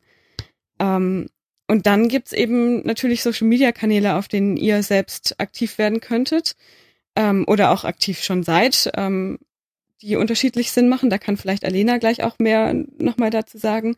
Und ansonsten wären es im Podcast, um im Podcast zu bleiben, vielleicht auch so Sachen wie ähm, Gastauftritte in anderen Podcasts, dass ihr Podcasts besucht, die eben schon gut laufen und ähm, euch da mal vorstellt, sodass die Hörer von anderen Podcasts vielleicht auch auf euch aufmerksam werden. Oder eben, dass ähm, ihr vielleicht auch interessante ähm, Leute, die auf vielen Social-Media-Kanälen oder eben auch in, in einem bestimmten Podcast aktiv sind und da eine große Follower-Gemeinschaft haben, ähm, eben mal zu euch einladet und derjenige dann auf, auf euren Podcast aufmerksam macht, eben auf diese eine Folge, in der er eben auch teilgenommen hat. Und ähm, so erreicht ihr schon ziemlich viel Reichweite eigentlich aus dem Nichts und ohne euch wirklich viel Aufwand zu machen. Ja, ich glaube, spannend kann es natürlich auch sein, sich anzugucken, wo ähm, wer, wen würde denn diese Folge zum Beispiel interessieren, wenn ich jetzt sage, ich, wir besprechen ein Buch beispielsweise zum Thema ähm, irgendwie Personal Human Resources. Ähm, und wo würde ich denn die Leute finden, die das interessiert? Wen würde das interessieren? Wo würde der gucken? Ein Beispiel, was mir einfällt, sind Amazon-Rezensionen. Also wenn man das reinpostet, Leute sind interessiert daran, was, was sind die Inhalte, ähm, worum geht es in diesem Buch, ist es gut, ist es empfehlenswert, ist es nicht so empfehlenswert, ähm, kann man es vielleicht auch da einfach posten und im Prinzip die Leute motivieren, sich ähm, den Podcast anzuhören oder den Blogbeitrag durchzulesen dann den Podcast anzuhören. Ähm, das wäre so eine Herangehensweise, wo man vielleicht seine Zielgruppe zumindest für den Podcast findet. Und im Idealfall bleiben die Leute natürlich. Genau, und ansonsten auf Twitter macht es Sinn, aktiv zu sein, wenn ihr sagt, ihr möchtet auch von anderen, ähm, zum Beispiel auf Twitter sind ja viele Medienschaffende auch unterwegs. Vielleicht möchtet ihr von, von irgendeinem ähm, Journalisten mal aufgegriffen werden mit, mit einem relevanten Thema, das gerade für die Gesellschaft eben relevant ist und möchtet mit dem ins Gespräch kommen oder ähm, solche Dinge, dann würde sich Twitter anbieten. Oder wenn ihr sagt, ihr, ihr seid vor allem auf ähm, Berufstätige aus, die die sich die Themen anhören sollten. Dann machen vielleicht Twitter, äh, Twitter, was sage ich, Xing und LinkedIn machen dann vielleicht mehr Sinn, aber dann müssten auch, müsstet ihr auch Texte erstmal gestalten. Also es ist auf jeden Fall aufwendiger. Ähm, genauso kann Facebook Sinn machen, weil ihr darüber eben über euren Freundeskreis auch eine super Reichweite bekommen könnt. Und äh, wenn man mal gar nicht so sehr in Social, so, sozialen Netzwerken denkt, sondern ähm, auch das Ganze weiterfasst, wie wir es eben gerade auch schon getan haben, dann ist es vielleicht auch noch sinnvoll, ein Newsletter zu gestalten. Ihr habt ja auch ein, eine eigene, einen eigenen Webauftritt. Darüber könnte man ja zum Beispiel einen RSS-Feed abonnieren und ähm, Menschen können dann Newsletter nach Hause bekommen oder in ihre Mails eben bekommen, weil wenn ihr euch wirklich vor allem an äh, Berufstätige wendet, die haben ja auch ähm, im Job vielleicht öfter mal ein bisschen Leerlauf oder äh, ihnen ist gerade langweilig und ähm, dann schauen sie in ihre Mails und, und sehen da euren neuen Podcast und wenn es ein Thema ist, das sie interessiert, dann klicken sie bestimmt auch mal drauf und, und hören sie sich den mal länger an oder hören sich den auf dem Nachhauseweg von der Arbeit an oder so. Also es gibt unglaublich viele Kontaktpunkte, die man da nutzen kann. Ähm, man muss eben nur vorher wissen, wer ist denn genau die Zielgruppe, warum hören sie euch, ähm, wann hören sie euch und wo findet ihr die Menschen denn am besten und wann müsst ihr sie erreichen, um mhm. erfolgreich zu sein? Okay, ich glaube, das haben wir ausreichend diskutiert, oder hast du noch eine Frage, Weini? Mm, nee, also ich meine, wir könnten jetzt noch ein bisschen äh, historisch erzählen. Sowas wie ein Newsletter hatten wir schon mal. Ja, ja, den, den hat keiner benutzt. Ja, den hat keiner genutzt. Ähm, was mich da noch irgendwie interessieren würde, also äh, zwei Sachen, die ich auf jeden Fall irgendwie mitnehme äh, dass wir dann vielleicht wirklich mal in den Buchrezensionen auf Amazon unsere Buchbesprechungen verlinken. Ich glaube, das war so ein Tipp, ne? Und äh, dass wir uns mal Xing und LinkedIn angucken. Ähm, da wird mich dann noch interessieren, äh, wie, wir hatten sie ja jetzt halt schon drüber, also eine eigene Seite will ich da nicht machen, weil das wird teuer, sagt Johannes. ähm, was wäre denn jetzt äh, zum Beispiel jetzt bei Xing und LinkedIn so, so ein Ding für uns, was wir machen könnten? Also, weiß ich nicht, irgendwie in Gruppen was oder? Beispielsweise. Also eine Gruppe oder Gruppen, die ähm, nicht nur so jetzt direkt Podcaster, sondern vielleicht auch wirklich zu den Themen, die ihr besprecht. Ähm, das ist ja so ein bisschen die Frage, mh, was habt ihr für eine Identität? Ne? Also habt ihr ein, ein spezielles Thema? Seid ihr nur fokussiert auf Modellflugzeuge zum Beispiel? Dann, dann wüsste man ganz genau, wo man hingeht. Wenn ihr mehrere Themen besprecht und da ein bisschen ähm, mehr Varianz drin habt, dann würde ich wirklich jeden einzelnen Podcast mir angucken, wer für wen ist der relevant. Und wenn es eben zum Beispiel um äh, gutes Leadership geht, zu gucken, ähm, welche Xing und LinkedIn-Gruppen gibt es zu Leadership und könnte ich den da vielleicht reinposten, weil das wirklich die Leute sind, die es interessiert. Ähm, genauso wie bei Facebook gibt es da zum Beispiel auch Gruppen, ähm, die das interessiert und kann ich den da reinposten. Ich glaube, bei euch macht es schon Sinn, ähm, das wirklich auch für Podcast, für Podcast sich anzusehen. Weil da dementsprechend kann auch die Zielgruppe variieren, je nach Thema. Ähm, und eben über die Gruppen zu gehen, ist, ist eine gute Möglichkeit. Ansonsten ähm, macht es auf jeden Fall Sinn. Also ich glaube schon, dass, dass Facebook und äh, Twitter für euch ähm, relevante Netzwerke sind. Wie gesagt, ähm, Newsletter macht vor allem Sinn, wenn man ihn auch wirklich regelmäßig mit interessanten Inhalten füttern kann. Wenn man das nicht kann und der nicht regelmäßig erscheint, dann geht das auch unter und macht keinen Sinn. Ähm, wenn ihr monatlich erscheint, ähm, ist es, glaube ich, von der Frequenz her wahrscheinlich nicht hoch genug. Ähm, aber ihr könntet zum Beispiel gucken, wie sind unsere Posts bei ähm, Facebook aufgebaut. Ähm, posten wir zum Beispiel ein Bild mit. Wenn Bilder werden ähm, viel besser aufgenommen und gesehen, ähm, dann habt ihr etwa drei Sekunden Zeit, ähm, dass der Nutzer begreift, was dieser Beitrag ist. Also es, äh, ich, ich kenne das aus anderen Bereichen, gerade wenn es um, um Forschung geht oder um, ähnliche Sachen, politikwissenschaftliche Bereiche, dass ähm, immer sehr der Bedarf danach ist, das auch inhaltlich richtig zu füttern und umfassend. Und ähm, das ist ja auch ein richtig wichtiges Thema und wichtiger Inhalt. Und das stimmt auch alles, aber das bringt uns nicht, wenn der Beitrag ähm, fünf Absätze lang ist, dann liest ihn nämlich keiner.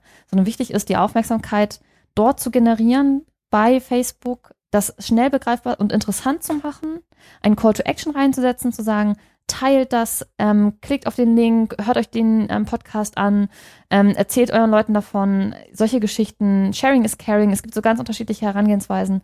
Ähm, und dann die Leute eben dorthin zu führen, wo sie sich intensiver mit dem Thema auseinandersetzen können. Und das, ist das heißt, Facebook. ein Bild, also äh, ein Bild ist essentiell wichtig, wenn ich einen Post auf Facebook mache. Ähm, ja, Bilder sind bei Facebook sehr wichtige Inhalte, weil ähm, auch das ein sehr, also wir konsumieren sehr gerne Bilder und Videos heutzutage. Und wenn man einen Post sieht und drüber und drunter sind Bilder, dann ähm, wandert mein Auge immer dorthin und ignoriert den Text, der in der Mitte steht. Ähm, das hat einfach was damit zu tun, was, was unser Auge interessant findet. Und ähm, bei AFS zum Beispiel ist es so, dass wir ähm, sehr, sehr viele Inhalte mit Fotos teilen, eben weil sie super ankommen. Auch das kann man gucken. Das eine ist ja nicht nur, ähm, wo finde ich meine Zielgruppe und wo bin ich jetzt und sind meine Posts gut, sondern auch zu gucken, hey, was hat funktioniert und was nicht. Also vielleicht war das zu viel und vielleicht war das zu wenig und vielleicht habe ich dort ähm, irgendwie kein Bild mitgepostet, vielleicht probiere ich das mal dort. Social Media ist ein Raum, in dem man auch experimentieren kann, in dem man ausprobieren kann und in dem man sehr schnell auch wieder Feedback bekommt. Das ist im Offline-Bereich viel schwerer. Also ich kann sehen, wie viele Likes habe ich, wie viele Shares habe ich, wie viele Kommentare habe ich. Ähm, und das kann mir so ein bisschen, wie viele Klicks habe ich, was, was hat funktioniert, was hat gut funktioniert und was vielleicht nicht so gut und was kann ich das nächste Mal anders machen. Ähm, wenn, wenn, wenn ich jetzt mal zum Beispiel unsere Episode zum Thema Storytelling, ähm, Episode 72 nehme, da haben wir ein Buch, der, das heißt The Leader's Guide to Storytelling genommen. Ähm, wie könnte man so einen Post gestalten? Also was würde man zum Beispiel als Bild nehmen? Ähm, würde man den Buchdeckel nehmen? Oder würde man die Sketchnotes, die ich dazu gemacht habe, nehmen? Oder würde man versuchen, irgendeine Grafik dazu zu machen? Oder ein Foto, wie jemand was erzählt? Ich glaube, dass Varianz relativ wichtig ist. Also man kann nicht immer nur Buchdeckel ähm, oder Buchcover ähm, posten, man kann genauso wenig nur Grafiken posten. Auch das ist wirklich die so ein bisschen das, was, was gefällt eurer, ähm, eurer Gefolgschaft, eurer Followerschaft. Ähm, das muss, ist ein bisschen experimentieren. Man könnte super ein Sketchnote nehmen, man könnte super das ähm, Cover nehmen. Man kann natürlich auch ein Foto machen, wie jemand das Buch liest oder, oder andere Dinge macht. Oder wenn es schlecht ist, wie er es wegtont. Also es gibt ja so ganz unterschiedliche Herangehensweisen und letztendlich ist es ganz viel Experimentieren. Wir wissen zum Beispiel, dass bei uns Weltkarten super funktionieren. Weltkarten begeistern. Das sehen sich die Leute gerne an. Das schafft irgendwo eine Emotionalität, das spricht sie an. Und das ist etwas, was man, was man ähm, einfach über die Zeit auch ein bisschen beobachten muss. Und das ist es eben nicht nur das Posten und weg ist es, sondern danach anzugucken, okay, was hat funktioniert, was nicht und was, wo hat mein Call to Action funktioniert? Vielleicht muss ich da nochmal anders hingehen. Möglichst ein Call to Action, nicht drei Botschaften, da verliere ich die Leute. Das sind so Herangehensweisen. Aber ja, klar. Und was für, was für ein Text wäre da optimal? Möglichst äh, kurz und knapp. Ähm, wie gesagt, drei Sekunden Zeit in etwa, dass es begriffen wird. Ähm, ich je nachdem, wie komplex das ist und ähm, wie lang das ist, was ihr als relevante Inhalte erkennt, als Kernbotschaften zum Beispiel und gerne etwas, was vielleicht, ähm, das sind ja so ein bisschen diese, ähm, die Regeln des Journalismus, so ähm, Sachen, die ähm, überraschen, ähm, Kurioses, äh, Promis funktionieren, das sind so Sachen, ähm, vielleicht nicht unbedingt, Boris Becker hätte das auch gemocht, aber ähm, vielleicht ist es ein ähm, auch kein Clickbaiting, wie nach dem Motto, hier, wir in unserem Podcast gehen wir auf zehn gute Gründe und Grund acht wird euch umhauen. Aber man könnte zum Beispiel sagen, ähm, dass man vielleicht sagt, dieses Buch hatte ich nie auf dem Schirm und es hat mich total ähm, begeistert und es ist, es ist das Buch, das ich empfehle zu dem und dem Thema. Ähm, das könnte zum Beispiel etwas sein. Also wirklich eine Empfehlung. Ähm, es ist das beste Buch, was ich dazu je in der Hand hatte. Das Superlative sind auch super. Ähm, also solche Dinge funktionieren. Ja, okay. Und äh, also du misst das, du, du guckst dann, wie viele Leute interagieren mit dem Post. Das ist, in der ist, ist in der Facebook Analytics mit Engagement besprochen und wahrscheinlich ist das Wichtigste, wie viele Leute klicken auf den Link, weil dann ansonsten können sie ja den Podcast nicht gehört haben. Das wiederum ähm, würde ich so nicht ganz unterschreiben. Also was ist dein Ziel? Ist es dein Ziel, dass das möglichst viele Leute erreicht? Dann setzt ein Call to Action rein teilt das. Und dann ist es egal, wie viele Leute sich den angehört haben. Ziel ist es, dass die Leute das teilen, weil ihr eure Reichweite vergrößern wollt. Das ist euer Ziel dahinter. Das beste Mittel ist, der Call to Action, teilt das äh, in eure Netzwerke etc. Und dann ist das für mich so ein bisschen dieses, okay, das ist, das ist meine Conversion, das hat funktioniert. Ähm, wenn ich sage, hört euch den Link an oder hier ist ein spannender Beitrag, lest ihn euch durch. Ähm, ist auch nicht nur zu platt, aber man muss da schon ein bisschen gucken, dass das, dass das spannend ist und je nachdem, wenn man eine ganze Kampagne fährt, muss es natürlich auch sehr abwechslungsreich sein. Aber ähm, es muss nicht unbedingt sein, dass das angehört wird oder der Link angeklickt wird. Es kann auch für euch sein, gebt uns Feedback und wir möchten total gerne von euch wissen, hat euch das Thema interessiert oder welche Themen interessieren euch. Und dann ist es eben, wie viele Leute kommentieren darunter. Also guckt ein bisschen, was ist euer Ziel, ähm, was ist das richtige Mittel dafür, der richtige Kanal ähm, also auch innerhalb eurer ähm, Social Media Kanäle, innerhalb von Facebook, was ist das richtige Mittel dazu, das zu erreichen, was mein Ziel ist? Und dann guckt, wie das funktioniert hat. Ja. Und nie Aufgaben würde ich, äh, aufgeben, würde ich auch sagen. Also es ist ja ähm, so, wenn, wenn jetzt Alena äh, bei AFS die ganze Zeit nur Bilder gepostet hätte oder äh, Infos gepostet hätte zum Thema ähm, ich weiß auch nicht, äh, Bücher über übers Ausland oder so. Und ähm, dann, also wenn sie das die ganze Zeit gemacht hätte, dann hätte sie nie rausgefunden, dass vielleicht Weltkarten super funktionieren und hätte dann vielleicht am Ende auch noch gedacht, Facebook funktioniert überhaupt gar nicht bei ihrer Zielgruppe und ähm, Facebook ist kein Kanal, auf dem sie hätte sein müssen. Und so ist es dann eben vielleicht auch mit, mit YouTube bei euch. Also vielleicht ist es einfach nur die Art, wie der Inhalt da gerade noch ist, nicht optimal und ähm, vielleicht kann YouTube aber auch ein super Kanal für euch werden, wenn ihr, wenn ihr es anders nutzt. Oder genauso eben auch mit ähm, mit so, so Newsletter-Formaten. Ähm, warum haben die nicht funktioniert? Also gibt's da bestimmte Gründe, warum die nicht so genutzt worden sind? Wisst ihr da was darüber oder, oder hat es einfach bisher noch nicht funktioniert und ihr wisst aber eigentlich gar nicht warum?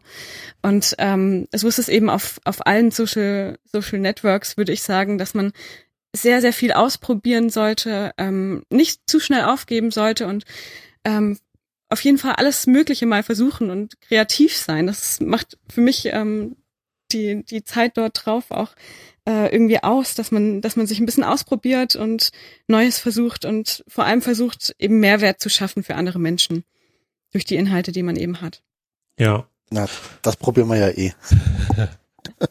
ja, es scheitert alles daran, dass ich äh, nicht dazu komme, unser Analytics-System mal wieder zu installieren, weil dann wüssten wir auch ein bisschen mehr, was abgeht.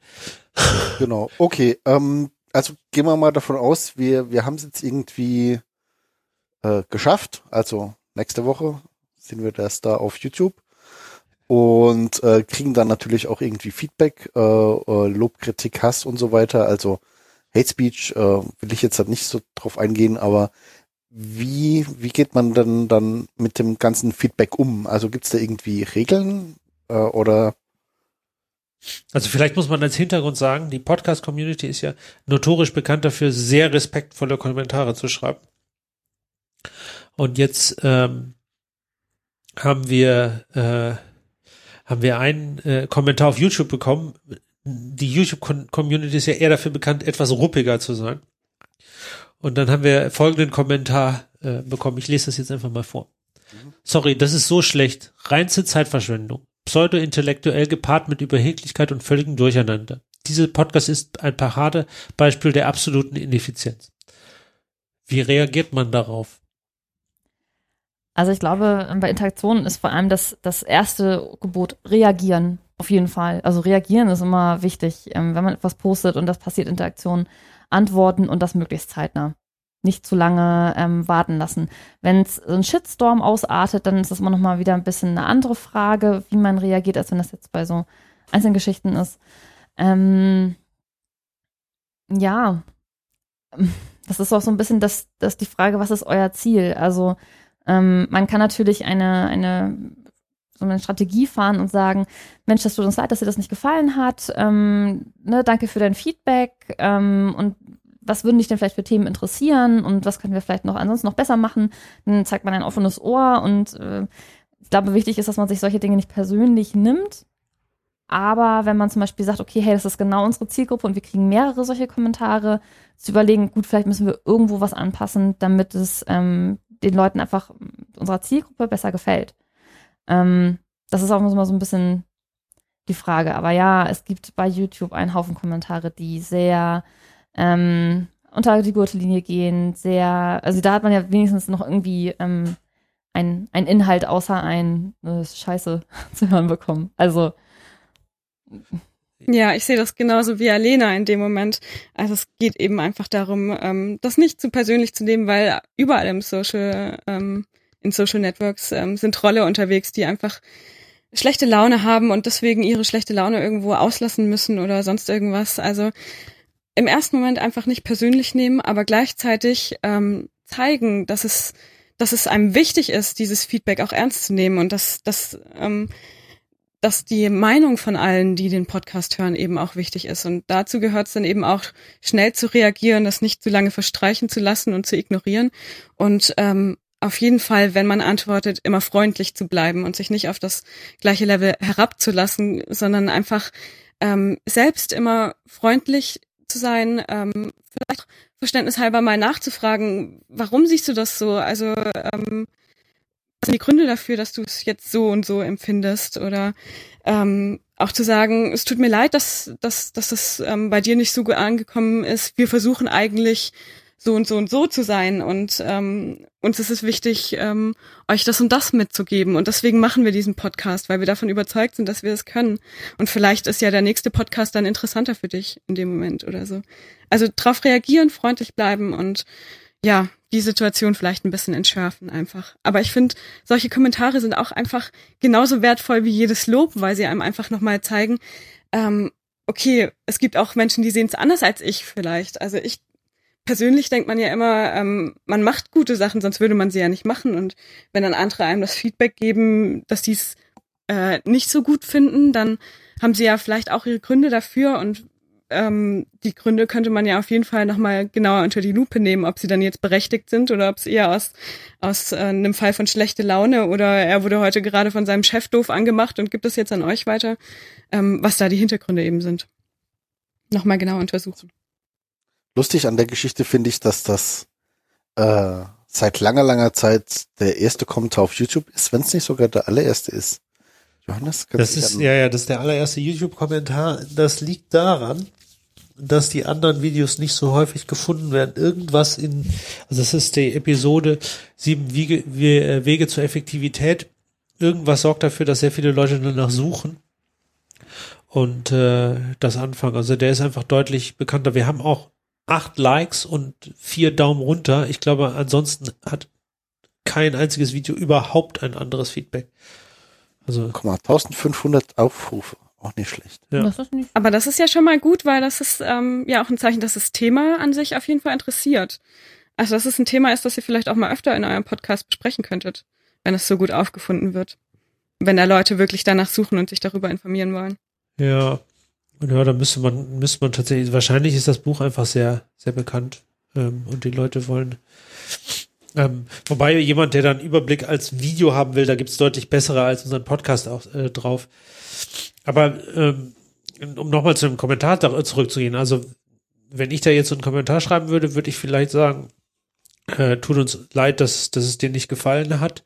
Äh, wir, versuchen den Podcast irgendwie äh, nicht als Zeitverschwendung zu machen und was würde dir vielleicht äh, dabei he äh, helfen, dass er strukturierter ist? Ja, ich glaube, also, ähm, also zum einen, ich glaube, es sind zwei Sachen. Ich finde das nochmal ganz spannend, was der Italiener gesagt hat. Wenn das Thema interessant ist, ähm, würde ich das auch in die ähnliche Richtung gehen. Ich finde, sieben Wege zur Effektivität oder sowas hat ein bisschen was von dieser Selbsthilfe-Geschichte und die zieht extrem gut, überraschenderweise. Aber Selbsthilfe, Blogs, Beiträge und ähm, Tutorials helfen anscheinend, Bücher auch sind super erfolgreich.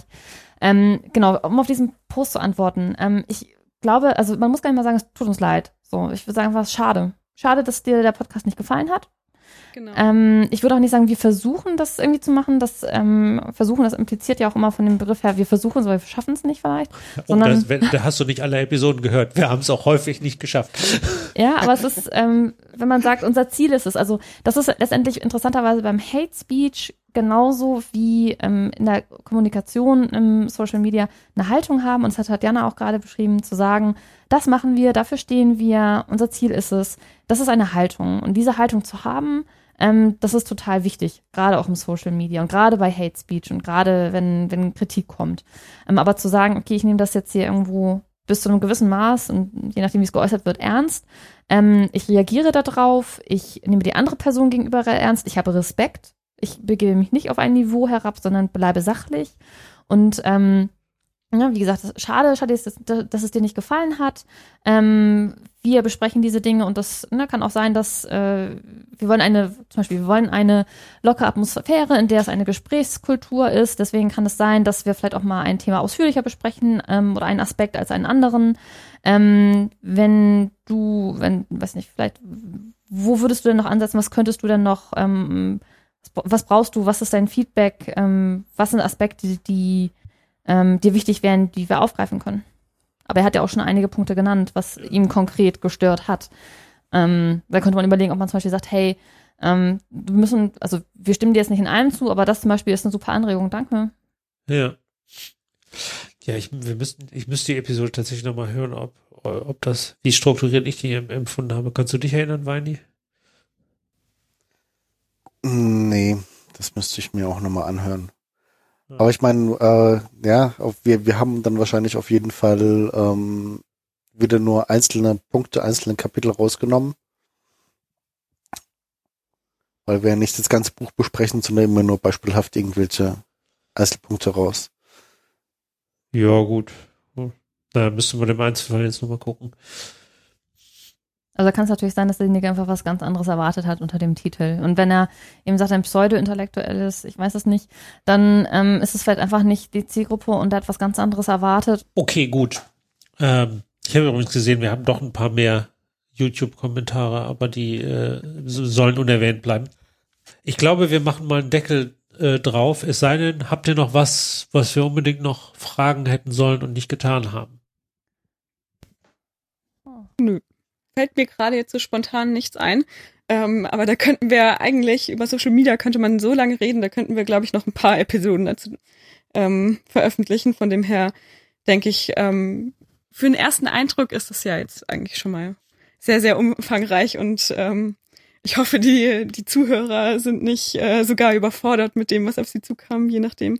Ähm, Ach, die halten wie gut bis sie sich zum Ende aus und äh, schon aus. im Zweifelsfall haben wir Kapitelmarken. Ansonsten ist Social Media einfach auch verdammt spannend. Es macht unheimlich viel Spaß. Ähm, es ist super kreativ. Und es ist verdammt spannend. Also wenn man sich anguckt, es gibt auf Facebook unheimlich interessante Gruppen zu Social Media und äh, was da so passiert mit ähm, Sachen, die geteilt werden über coole Posts von der Hamburger Polizei und nette Kommentare und wie sich daraus so ein Spiel entwickelt oder zu sehen, wie Lidl und Aldi sich gegenseitig betteln und mit Fotos und, und Sachen Social Media agieren. Das macht Spaß auch mit anzusehen und das macht auch Spaß, sich durchzulesen. Also da kann man schon ganz äh, spannende Dinge sich ansehen.